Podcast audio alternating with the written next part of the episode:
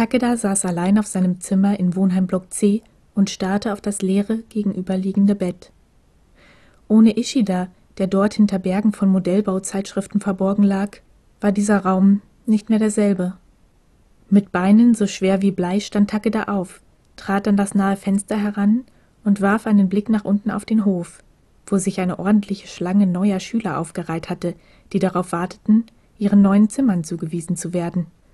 Es fühlte sich beinahe so an, als wäre es gestern gewesen, als Takeda selbst dort unten stand. Wie sein neuer Mitbewohner wohl sein würde. Natürlich hätte Takeda sein Zimmer am liebsten mit Hirakawa geteilt, aber das ging nun wirklich nicht. Zumal er schließlich immer noch der Wohnheimsprecher war und damit verbunden ein Einzelzimmer im dritten Stock bewohnte. Aber das war kein Problem. So konnte Takeda ihn wenigstens jederzeit besuchen. Zumindest versuchte er sich das einzureden. Während er weiter auf die neuen Schüler hinabstarrte, kam ihm sein letztes Gespräch mit Hirakawa wieder in den Sinn. Ich habe das Mädchen noch nach Hause gebracht, hörte er Hirakawa noch einmal sagen. Sie hatte sich scheinbar nicht wohlgefühlt, und als Hirakawa zurückgekommen sei, wäre Takeda nicht mehr da gewesen. Und ich habe ihr gesagt, dass ich schon eine Freundin habe. Eine Freundin.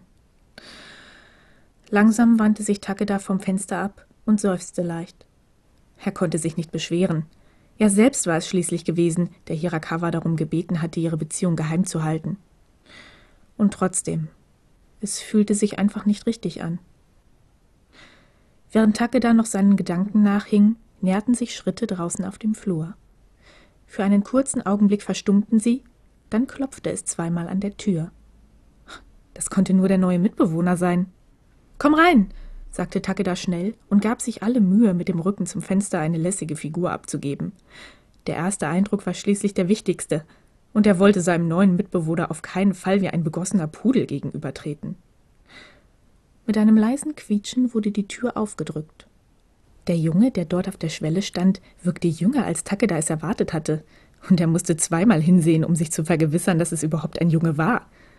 Er hatte nicht nur sehr feminine Gesichtszüge, sondern trug obendrein eine Spange in Form eines Gänseblümchens im rotbraunen Haar, die seinen langen Pony daran hinderte, ihm ins Gesicht zu fallen. Takeda war so überrascht von seinem Anblick, dass er völlig vergaß, dass er irgendetwas hätte sagen sollen. Doch der Junge ließ sich dadurch nicht beirren. Ich bin Haruki Kimura. Freut mich, dich kennenzulernen. Du musst Aki Takeda sein, sagte er, bevor er in den Raum trat und die Tür hinter sich zuzog. Also entweder war dieser Kimura nur sehr höflich oder aber verdammt arrogant. Das konnte ja heiter werden.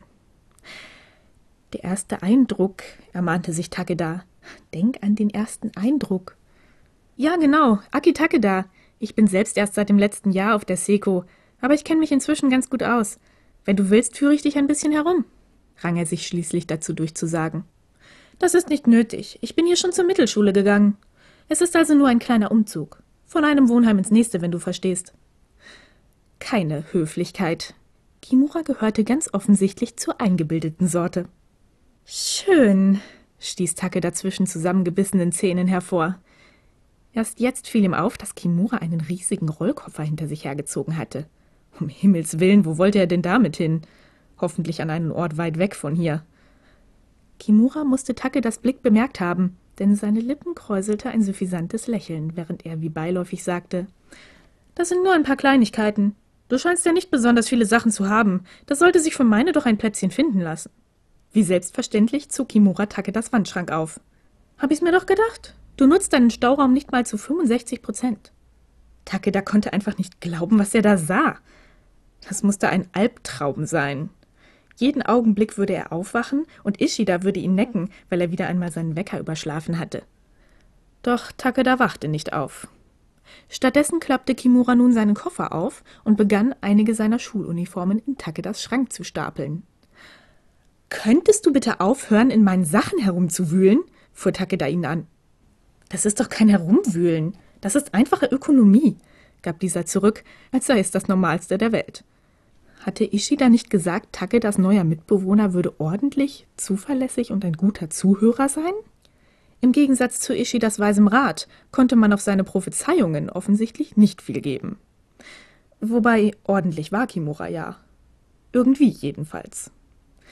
Bei allen Göttern. Wenn dieser Typ schon seine Unterhosen in seinen Schrank räumen musste, wollte Takeda es zumindest nicht mit ansehen müssen. Ich gehe ein bisschen frische Luft schnappen, fauchte er also, und ehe Kimura noch etwas erwidern konnte, marschierte er schnurstracks auf den Flur hinaus und knallte die Tür geräuschvoll hinter sich zu.